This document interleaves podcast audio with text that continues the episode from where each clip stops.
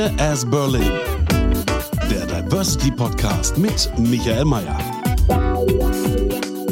Heute geht es in der November-Ausgabe von Queer as Berlin um einen Film, wenn man so will, um den queeren Film des Jahres, Große Freiheit. Worum geht es? Es geht um die Geschichte eines Mannes, der nach dem Zweiten Weltkrieg mehrmals ins Gefängnis kommt, einfach nur deswegen, weil er schwul ist. Und wir hören am Anfang mal in den Trailer des Films rein. Was sollen wir machen, Hans? Alles. Alles, was wir wollen. Du gehörst nicht hierher. Und du?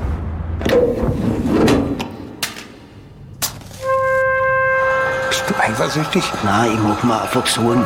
Du, um mich. Was lachst du, deppert?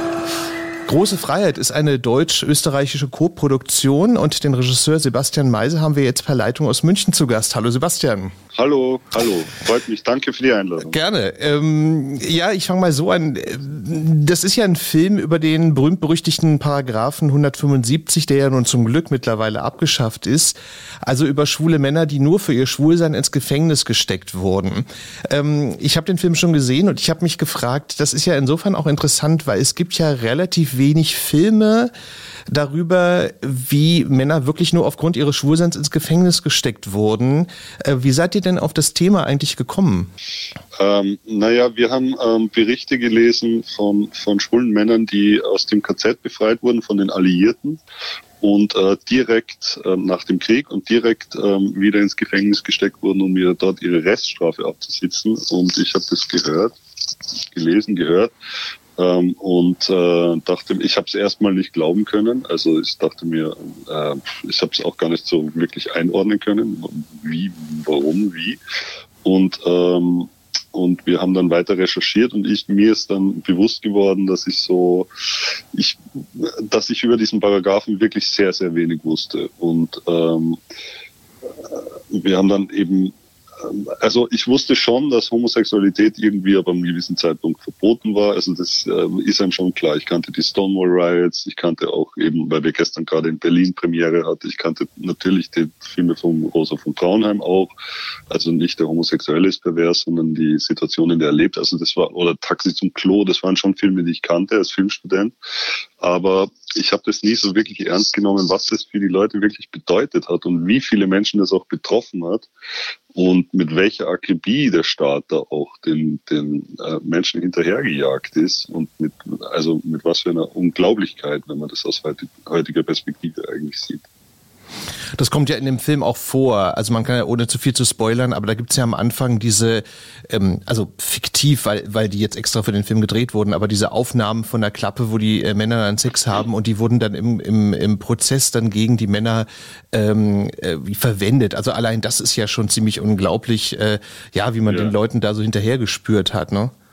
Ja, ja, unglaublich. Der Aufwand. Auf 16 Millimeter hat man das gedreht, hat man einen Raum gebaut, extra hinter den Stern, hat man einen Spiegel hingedreht. Also es ist äh, unglaublich. Da gab es ja die be bekannte Spiegelaffäre in den äh, Ende, das war noch in den 80er Jahren, oder? Das wissen Sie vielleicht besser, man. Ähm, also das, äh, das man glaubt es eigentlich nicht. Und wir haben zwar Aufnahmen ähm, aus ähm, in Hamburg wurde das praktiziert, das war, ist äh, auch äh, belegt. Ähm, da haben wir keine Aufnahmen gefunden, aber wir haben welche aus den USA gefunden. Das, die hießen Tea-Rooms, also das, was bei uns Klappe geheißen hat, ist dort Tea-Rooms. Ähm, und da haben wir Aufnahmen gefunden, Originalmaterial. Und das war so ein bisschen die Referenz auch für, das, was wir dann danach gestellt haben oder gedreht haben, aber halt so versucht haben, das nachzustellen, diese, diese Art der Aufnahmen. Also ähm, ja. Ja, ich habe ich hab gelesen, dass ähm, ihr habt ja ziemlich Aufwand auch bei der Recherche betrieben, also die Männer aufgespürt, die heute natürlich alt sind, aber die es selbst erlebt haben, ins Gefängnis gesteckt worden zu sein. Ich stelle mir so eine Recherche ja relativ schwierig vor, weil ich mir vorstellen könnte, es gibt ja bestimmt auch viele Männer, die vielleicht nicht so gerne darüber reden. Äh, wie habt ihr denn das gemacht bei der Recherche? Also wie seid ihr denn also an die Zeugenaussagen rangekommen, die wichtig waren für euren Film? Ja, also der, der begonnen hat alles im, im Archiv der anderen Erinnerung in Berlin oder im Schwulen Museum. Ist es ja wirklich gut aufgearbeitet. Ähm, die haben so eine Reihe von Interviews gemacht mit Menschen, die da kann, man dort auch auf Videos sehen. Und dann haben wir gesagt, na, wir müssen mit denen selber sprechen. Die haben wir, haben wir auch die Kontakte bekommen, haben wir dann mit denen gesprochen. Und in Wien sind wir beispielsweise, also wir haben die ganz andere Erfahrung gemacht, dass die Leute wahnsinnig gern und wahnsinnig offenherzig darüber reden, weil eigentlich nie jemand mit ihnen über das gesprochen hat, über das, was sie da erfahren haben. Ähm, und in Wien sind wir einfach in ein, in ein, in ein sehr bekanntes Schwulenlokal, das Savoy, das ist eher so ein Café eigentlich, sehr, sehr bekannt in Wien. Und äh, da sitzen immer wieder ältere schwule Paare im Hintergrund, die auch so mit den Jüngeren gar nicht so viel zu tun haben. Und ähm, die sind wir einfach, zu denen sind wir einfach gegangen haben mit denen gesprochen, haben sie angesprochen und es hat sich herausgestellt, dass die wirklich alle durch die Bank äh, Erfahrungen mit der Polizei hatten in den 60er Jahren. Also ältere haben wir nicht mehr gefunden, die sind ja alle verstorben. Also wir haben niemand gefunden, der vom KZ ins Gefängnis, aber schon, wir haben einige gefunden, die in den 60er Jahren ähm, eingesperrt wurden. Ähm, und, und da gab es eine sehr bewegende Situation, dass ein Mann seinem langjährigen Partner, also sie waren wirklich 40 Jahre zusammen, der hat ihm nie erzählt, dass er im Gefängnis war. Also es war schon extrem tabuisiert auch für, für, für die Menschen, die es erlebt haben, weil die haben ihr ganzes Leben als Sexualstraftäter verbracht eigentlich. Ne? Also dieses Stigma haben sie ja nicht mehr losbekommen, weil der Paragraph wurde zwar Ende der 60er Jahre 69 in Deutschland ähm, ähm, abgeändert, aber aufgehoben wurde er erst ja 94, also wirklich abgeschafft wurde erst 94, in Österreich überhaupt erst später, 2002. Das heißt, die konnten, die hatten ja gar nie die Möglichkeit auch. Ever catch yourself eating the same flavorless dinner three days in a row? Dreaming of something better? Well, HelloFresh is your guilt-free dream come true, baby. It's me, Kiki Palmer. Let's wake up those taste buds with hot, juicy pecan crusted chicken or garlic butter shrimp scampi. Mm. Hello Fresh. Stop dreaming of all the delicious possibilities and dig in at HelloFresh.com. Let's get this dinner party started.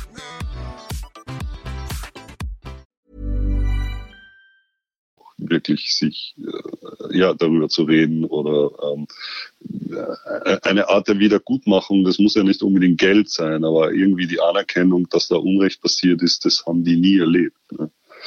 Und ähm, ja, ja ähm, ich habe es ja gesagt, der Film ist ja eine deutsch-österreichische Co-Produktion. Also einer der Schauspieler, Georg Friedrich, der spricht ja auch mit österreichischem Akzent im Film.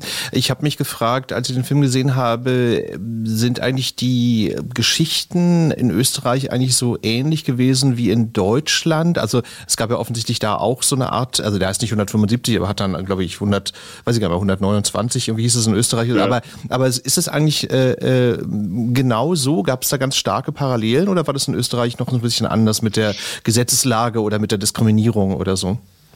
Nee, ident, wirklich ganz ident. Auch von den, von den Zahlen, wenn man das so sagen kann, proportional. Also es war wirklich ganz ident. Und die Österreicher sind immer ein bisschen später dran. Also das wurde erst 71 ähm, ähm, abgeändert und erst 2002 abgeschafft. Ähm, Wiedergutmachungsangebote gab es überhaupt nie. Die gab es in Deutschland ja 2017 erst, also auch wirklich viel, viel zu spät. Aber in Österreich gab es die noch gar nicht. Ne? Also da hat die unsere Justizministerin erst dieses Jahr, im Juni dieses Jahr, sich entschuldigt und das öffentlich anerkannt eben. Ne? Ähm, also das, äh, da gab es überhaupt nie eine Form der Auseinandersetzung. Und das ist ja das, was, was glaube ich auch. Wir haben in Köln eine Vorführung gehabt ähm, und da war eine Vereinigung von den schwulen Senioren, also wo viele dabei waren, die die eben diese Verfolgung auch miterlebt haben. Und die sagen auch, also die haben versucht, äh, da Werbung zu machen dafür, dass, äh, dass Leute kommen und sich ähm, und sich da stark machen dafür, dass sie zumindest ein bisschen ein Geld kriegen oder eben zumindest diese Anerkennung. Und äh, da kommt keiner. Das interessiert die alle nicht, weil sie sagen, sie haben ihr ganzes Leben damit verbracht. Was soll, lasst uns doch jetzt in Ruhe mit diesem ganzen Mist. Also wir wollen das auch gar nicht mehr hören. Und wir haben zum Beispiel die Menschen, mit denen wir gesprochen haben, die Zeitzeugen, die sind inzwischen auch alle verstorben. Ja, also die konnten gar nicht mehr den Film sehen. Die sind ähm, hm. fast alle jetzt schon verstorben. Hm, was schade ist, ja. Wobei man ja auch so hm. erstaunt, weil du gesagt hast, dass die Leute da diese Wiedergutmachung gar nicht haben wollen. Ich meine, also ich hatte dann so das Gefühl, oder, oder wer hätte dann irgendwie den Anspruch, okay, also wenigstens dieses bisschen Geld will ich dann schon noch vom Staat haben, weil der Staat mir ja auch Unrecht angetan hat. Ne? Also insofern erstaunlich, dass die Leute das dann oft gar nicht haben wollen. Ja, das hat sicher mit Stolz auch zu tun, weil es eben, wenn man so alt wird und damit gelebt hat und dann kommen die jetzt daher, also so wahnsinnig viel zu spät, da sagt man dann, ich verstehe es schon, dass man da dann sagt, also jetzt, jetzt brauchen wir es echt nicht mehr. Also, ja. Ähm, ich will nicht zu viel spoilern und zu viel über den Film erzählen, aber ähm, ich habe verstanden, also ihr habt ja quasi die Geschichten, die euch die Menschen erzählt haben, habt ihr dann so verdichtet zu einer Filmfigur. Also der heißt im Film Hans Hoffmann, ähm, äh, gespielt von Franz Rogowski. Ähm, und dann habt ihr sozusagen so mehrere Geschichten übereinander gelegt. Könnt, kannst du mal ein bisschen erzählen, wie ihr das gemacht habt? Ja, also der hat schon sehr schnell sein Eigenleben entwickelt, aber alles das, ähm, der Ausgangspunkt waren halt die Recherchen und waren die Gespräche mit, mit den Menschen und ähm, wir, wir sind dann auch drauf gekommen, die sind relativ deckungsgleich, also da wiederholen sich auch äh, die Erlebnisse und, ähm, und, und insofern hat es dann so eine gewisse Zwangsläufigkeit bekommen, was dem Hans widerfährt. Ähm, und aber er hat, wie gesagt, dann schon auch sein Eigenleben entwickelt. Ähm, ja, das war so die Herangehensweise. Aber was ich aber interessant fand, ich glaube, so viel kann man verraten, ohne zu viel zu sagen über den Film, aber ähm, dass ähm, Hans Hoffmann, diese Filmfigur, ja mehrere Male ins Gefängnis kommt im Verlaufe von Jahrzehnten. Also das fand ich bei dem Film auch nochmal besonders äh, schockierend. Also diese Vorstellung, dass man mehrere Male fürs gleiche, also Delikt in ganz großen Anführungszeichen jetzt natürlich, äh, eingesperrt wird. Ist das auch eine Geschichte, die also realistisch ist? Also dass Männer wirklich mehrere Male dann wirklich dafür eingesperrt wurden? Ganz vielen ist das passiert, ja, weil das ist ja das Problem. Du kannst ja nicht aufhören zu sein, wer du bist. Das ist ja auch das Absurde an diesem Paragraph. Du kannst ja nicht, es ist ja kein, kein Verbrechen, das du begehst und dann ähm, ins Gefängnis gehst und dann geläutert wieder rauskommst oder dann, weiß ich nicht, resozialisiert werden kannst. Das geht ja nicht. Ne? Also du kommst ja aus dem Gefängnis raus und, ähm, und bleibst ja der gleiche Mensch und bist in dem Moment schon wieder verfolgt, weil du kannst ja nicht aufhören zu lieben. Das geht meines Erachtens nicht. Also den, den Menschen wurde eigentlich mehr oder weniger das Leben verboten. Das war auch eigentlich immer dieses ähm, ganz äh, unglaubliches Sinnbild für sein, für sein Dasein. Und das ist sehr, sehr viel passiert. Die Sprüche wurden dann auch immer länger. Ähm, natürlich als Wiederholungstäter wirst du dann immer länger, ähm, sind deine, deine ähm, Verurteilungen immer länger und äh, das ist dann teilweise bis zu 18, 24 Monate gegangen. Ja, Wahnsinn. Ne? Also ähm, ich würde gerne noch ganz kurz mal auf den Punkt zurückkommen, äh, was du am Anfang gesagt hast. Also äh, ein, ein interessanter Punkt ist ja, ähm, dass diese Filmfigur also quasi nahtlos vom, also 1945, ne, also vom KZ äh, äh, übergeht in ähm, den Strafvollzug, also im Nachkriegsdeutschland.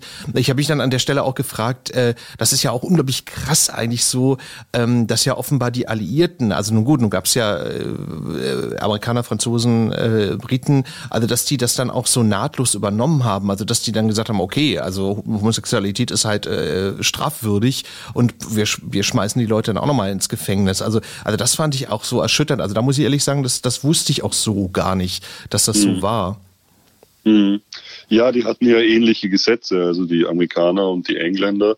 Bei den, die, in Frankreich war es ja nie strafbar, Homosexualität, aber die, die Amerikaner und die Engländer und die haben das äh, ziemlich äh, stark durchgeboxt, dass der Paragraph halt bestehen bleibt. Ne?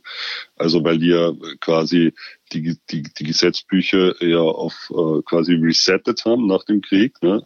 und in die Vornazi-Zeit sozusagen verlegt haben und gesagt haben, nee, in der Paragraph der soll in der Fassung, wie ihn die Nazis verschärft haben, bestehen bleiben, weil so gilt er auch bei uns. Und, und das hat natürlich, weil, weil man sagt immer, klar, die Alliierten sind irgendwo die Befreier und äh, in dem Fall äh, waren sie es halt nicht, waren sie Teil eines Gesamt, eines Gesamt äh, Unterdrückungssystems, das ja noch jahrzehntelang äh, bestehen blieb. Und, ähm, und das fand ich auch ähm, äh, ja ein, echt ein interessante, ein, es wirft ein interessantes Licht auch auf die sogenannten Befreier, ja, weil sie damit ja gesagt haben, wir, wir fanden das rechtens, was in, was in der Nazizeit den, den sogenannten Rosa Winkel ähm, Inhaftierten passiert ist, nämlich Folter und Mord. Und, und das ist schon, das ist schon krass einfach. Ja. Ja, man, man, man staunt darüber, ne? Aber klar, die Gesetze, wie du gesagt hast, die Gesetze waren natürlich jetzt in, in den Heimatländern der Alliierten, die bestanden ja da auch. Ähm, ich würde dich gerne noch fragen, und zwar, ich fand äh, in dem Film interessant auch, also es gibt ja nun mehrere Sexszenen da in dem Film. Ähm, gab es sowas denn im Gefängnis wirklich? Weil ich habe mich dann gefragt, also angesichts dieser, naja, dieser Repression und, und dieser, dieser Gewalt, die die Gefangenen ja auch erfahren haben durch die Wärter, also da hatte ich dann gedacht, okay, also ich weiß gar nicht, ob ich mich das überhaupt trauen würde, so irgendwie im Gefängnis Gefängnis. Aber offensichtlich äh, gab es ja dann offenbar immer so Nischen oder Situationen, wo die dann doch Sex haben konnten. Also haben die Männer, die ihr interviewt habt für den Film, denn wirklich das so auch erzählt, dass trotz dieser ganzen alltäglichen Repressionen sowas auch im Gefängnis möglich war? Ach ja, ja, absolut, absolut. Also Sex im Gefängnis, man findet da schon seine Wege und das ist ja auch ganz interessant. Wir haben ja einige getroffen, die auch wirklich sehr guten Humor hatten. Ähm, das war wahrscheinlich auch so eine Überlebensstrategie ähm, oder halt so eine Art Trotzigkeit entwickelt haben. Und einer hat zum Beispiel gesagt, das war für ihn die beste Dating-Plattform überhaupt, weil ich meine, er wird eingesperrt wegen, äh, weil er, weil er, äh, weil er Männer liebt und wird in einen Männerknast gesperrt. Ich meine, kann ihm nichts Besseres passieren, so quasi. Also da gab es auch sehr viele ähm, ähm, humorige Situationen. Ja. Naja, ich meinte das jetzt eigentlich so im Sinne von, äh, man durfte sich ja nicht nicht nicht erwischen lassen, ne? Weil ich denke mal, dann dann gab es ja wahrscheinlich noch mal noch mal zusätzlich von den Wärtern irgendwelche Strafen oder so, ne? Ja, klar, klar, das gab es natürlich. Ja, eben diese, ähm, diese Dunkelhaft ähm, war eine sehr, sehr begehrte Strafmaßnahme für alle möglichen Dinge. Ähm, es gab es halt in den 60er Jahren noch bis zur großen Strafrechtsreform. Gibt es übrigens immer noch, also gibt es gibt die Möglichkeit der Dunkelhaft noch, wird zwar nicht mehr angewendet, aber in Österreich zumindest gibt es noch, also das kann man sich gar nicht vorstellen. Ne? Was wirklich unglaublich ist, wenn man drüber nachdenkt. Ne? Also es ist wirklich wie im Mittelalter, ne? So, ja. Ja, ja.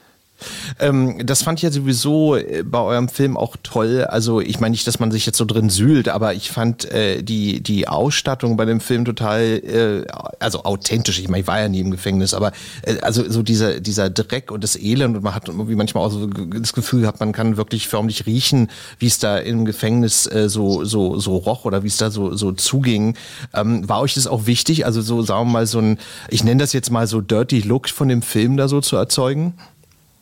Ja, klar, also schon, also ist ja auch heute, wenn man in Gefängnisse geht, sauber sind die nicht. Ne? Also, nee, aber ähm, wahrscheinlich nicht mehr so schlimm äh, wie früher wahrscheinlich, ne? So. Nee, klar, klar. Aber was man da so an Bildern sieht, also sind wir eh noch sehr behutsam vorgegangen. Ähm, also das waren schon echte Dreckslöcher. Auch die, da gab es ja ganz lange Zeit keine Klos, also diese, diese Kübel, ähm, wie hat man das genannt? Ähm, ja, egal, dass man dann halt im Zimmer einen Kübel hatte. Ähm, Sanitäranlagen wurden ja erst in den 60er Jahren dann noch eingebaut. Also es war, waren keine netten Orte, Gefängnisse zu der Zeit. Immer noch nicht, aber damals ganz, ganz heftig, glaube ich. Was in eurem Film ja auch vorkommt, äh, das ist ja auch so ein bisschen so ein, ja, sagen wir mal, Klischee oder Topos, was man ja auch in anderen äh, Gefängnisfilmen so manchmal gesehen hat. Also, dass die, die Schwulen so auf dieser internen Gefängnis ähm, so ganz unten stehen. Wahrscheinlich nur noch, darunter kommen nur noch irgendwie Kinderschänder oder so. Haben die Männer, die ihr interviewt habt, das auch erzählt? Also, dass die dann irgendwie auch so von dem Image, also im Gefängnis selber dann so ganz unten standen? Ja, absolut. Also wurden auch immer verglichen mit Pädophilen oder Vergewaltigern oder ähm, teilweise hat es geheißen, äh, Achtung, komm dem nicht zu nahe, der ist ansteckend. Also die waren wirklich ganz, ganz unten in der Hackordnung, auf jeden Fall. Im KZ ja auch schon übrigens. Ja. Ähm, ihr seid ja mit dem Film schon, kann man glaube ich schon so formulieren, also schon um die Welt gezogen. Also ihr seid ja schon auf einigen Festivals äh, gewesen. Ähm, nun ist das ja einerseits eine Geschichte, wo ich mir vorstellen könnte, dass die ja auch international äh, gut funktioniert, aber vielleicht doch so ein bisschen unterschiedlich in den unterschiedlichen Kulturen, weil nun Paragraph 175 ist ja nun wie auch so eine spezielle deutsche Geschichte, aber nicht nur, haben wir ja auch vorhin drüber gesprochen, in den anderen Ländern gab es das ja auch. Wie waren denn die Reaktionen auf den Festivals, wo ihr wart? Oder, oder was waren vielleicht so Reaktionen, die dich überrascht haben? Nee, das ist schon wirklich, ähm, wie soll ich sagen, universell ist so ein großes Wort, aber es, es funktioniert schon. Also die Menschen verstehen es schon eigentlich überall, wo ich jetzt bis jetzt war, dass es, ähm, dass es nicht keine spezifisch deutsche Geschichte ist, auch wenn es natürlich in Deutschland spielt. Aber aber das, äh, das Prinzip Gefängnis und das Prinzip Unterdrückung, also Gitterstäbe, Mauern, Zellen, das kann man eigentlich überall hin verlegen. Und, ähm, und diese Art der, der Ausgrenzung und äh, ist letztlich auch sehr universell und leider wirklich auf der ganzen Welt ja noch vorhanden. Abgesehen davon ist ja wirklich in einem von drei Ländern ähm, Homosexualität ja immer noch verboten, leider. Ne? Teilweise mit dem Tod sogar bestraft im Iran und so weiter. Also das äh, sieht man schon, dass, dass da die Reaktionen wirklich gut sind, dass man sagt, das ist jetzt nicht per se deutsche Geschichtsaufarbeitung, sondern hat immer noch Aktualität und ähm, und ähm, betrifft eigentlich letztlich äh, die ganze Welt leider immer noch. Ja. Hm. Klar, ja, ja. Also da muss man ja nicht so weit gucken. Also ich meine, äh, allein schon Russland, ne? So, also ich meine, mhm. ähm, werden die Leute, glaube glaub ich, nicht dafür eingesperrt in dem Sinne, aber es ist natürlich die Unterdrückung ist ja, ist ja immens. Ähm, ich würde dich gerne noch fragen, ihr habt ja in dem Film auch, äh, das fand ich ganz interessant, so als, als, ja, so als Kontrapunkt, was man in so einem Film vielleicht gar nicht so erwarten würde, so diesen äh, Free Jazz Musiker Peter Brötzmann drin. Da habe ich dann gedacht, mhm. ich fand das ganz interessant, so weil ähm, man ja diese Musik Musik jetzt nicht unbedingt jetzt so mit Schwulen verbinden würde. Also da würde man ja eher so erwarten, so, ja, keine Ahnung, Barbara Streisand oder so. Ich meine, gut, das wäre jetzt auch ein bisschen unpassend gewesen, aber, aber warum, warum habt ihr diese, diese Musik ausgewählt? Also warum habt ihr diesen Free Jazz Musiker dann da so drin im Film? Ja, das stimmt. Barbara Streisand war ganz hoch im Kurs damals. ähm, aber ähm, also wir, haben so ein Aus, wir haben versucht, so einen Ausdruck zu finden, wie die, wie sich das angefühlt haben muss, wenn du wirklich von einem auf den anderen Tag die Freiheit geschenkt bekommst, an die du überhaupt nicht mehr geglaubt hast. Ne? Also wir haben ja auch eben diesen Spiegelartikel im Film und ähm, ähm, das war tatsächlich so weil, weil, es ja, weil es ja immer wieder Bestrebungen gab, das vom Verfassungsgerichtshof ähm, einzuklagen und diesen, der, den Paragraphen wirklich ähm, ähm, ähm, ja, wegzukriegen und das einfach immer wieder gescheitert ist, auch im Bundestag immer wieder gescheitert. Und die Leute haben, haben einfach da nicht mehr dran geglaubt und haben plötzlich von einem Tag auf den anderen im Spiegelartikel haben sie gelesen, der Paragraph fällt ist ja nicht gefallen, aber halt für sie hat sich doch schlagartiges Leben verändert, weil plötzlich war das legal. Und ähm, das muss einfach, also so wie die Menschen uns das erzählt haben, war das, war das einfach völlig verrückt. Ja? Also das war crazy und da, dafür haben wir so einen Ausdruck gesucht und, und der Free Jazz, Peter Brötzmann, den ich ja wirklich sehr verehre und äh, der, ähm, der, der, der verkörpert das so für mich, also seine Musik, diese, diesen, diesen, die, diese, diese, dieses verrückte, ähm, dieser Ausbruch an, an Freiheit, der da plötzlich über einen hereinrollt. Nee, es war jetzt auch keine, keine Kritik, es war nur halt ein interessanter Kontrapunkt. Ich fand das nur so interessant, weil auf ja. die Musik würde man jetzt so in dem Moment jetzt nicht so, so kommen oder so. Das fand ich nur ganz, ganz interessant. Aber ich fand auch, ähm, weil du das gerade erwähnt hast, ich habe gelesen, das fand ich auch völlig unglaublich. Also das 1994, also das war ja dann das Jahr, wo im wiedervereinigten Deutschland, also der Paragraph endgültig abgeschafft wurde, dass dann immer noch 44 Menschen wegen eines Gesetzes, was ja im Prinzip in der Nazi-Zeit äh, äh entworfen wurde, verurteilt wurden. Und das fand ich auch unglaublich, weil 1994 ist ja dann, jetzt also im Vergleich ja noch nicht, nicht, nicht so lange her, so, ne? Also daran kann man mhm. mal sehen, wie, wie, wie lange das quasi noch fortbestanden hat, ne? So. Mhm. mhm. Also das, das, das erstaunt dann, dann auch, ne? Ähm, ich kann vielleicht noch nachtragen, ich habe auch gelesen, also dass insgesamt äh, 70.000 Männer sind wohl, ähm, also im Laufe von Jahrzehnten natürlich dann äh, mit dem Paragraphen 175 dann äh, verurteilt worden. Ne? Also es ist, ist, ja, ist eine Menge. Ne? Wobei, ja, wobei man schon dazu sagen muss, gut, die, die, Verurteilungen sind eine Sache, aber das hat ja alle betroffen, ne? weil du, du musstest ja sozusagen versteckt leben die ganze Zeit. Klar. Auch wenn du nicht mal mit dem Gesetz in Berührung kamst, aber es hat ja dein Leben betroffen, ne? weil die meisten haben gar nicht sich getraut, Beziehungen zu führen. Viele haben ja dann, sind in, in die Scheinehen geflüchtet.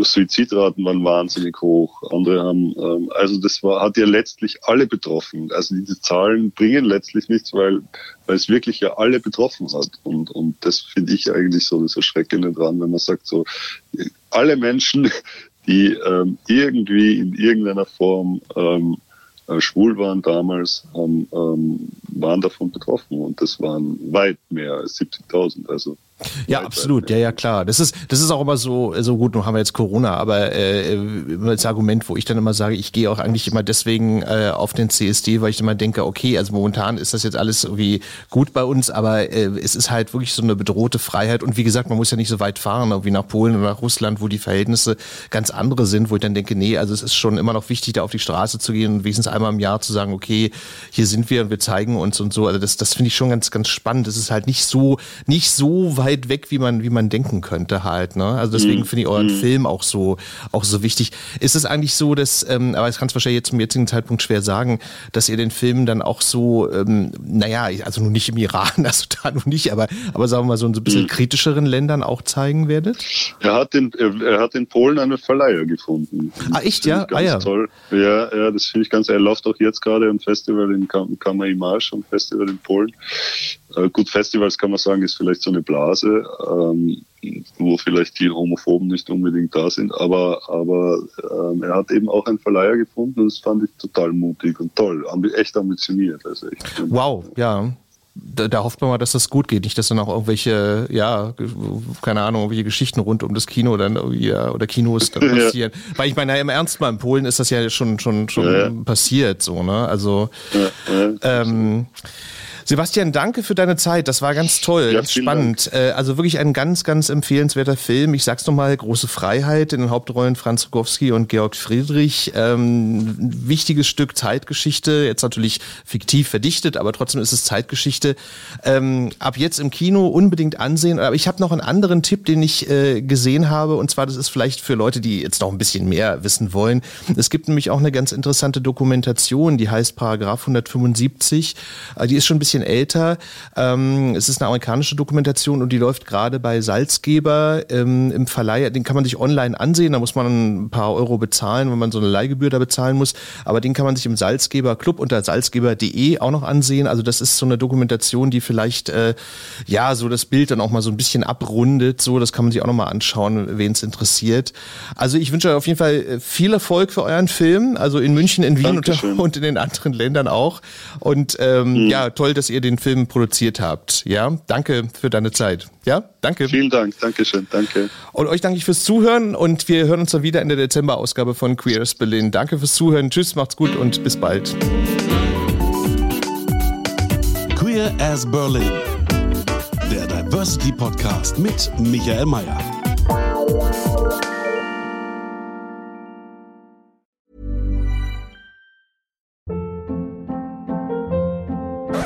Hold up. What was that? Boring. No flavor. That was as bad as those leftovers you ate all week. Kiki Palmer here, and it's time to say hello to something fresh and guilt-free. Hello Fresh. Jazz up dinner with pecan-crusted chicken or garlic butter shrimp scampi. Now that's music to my mouth. Hello Fresh. Let's get this dinner party started. Discover all the delicious possibilities at hellofresh.com.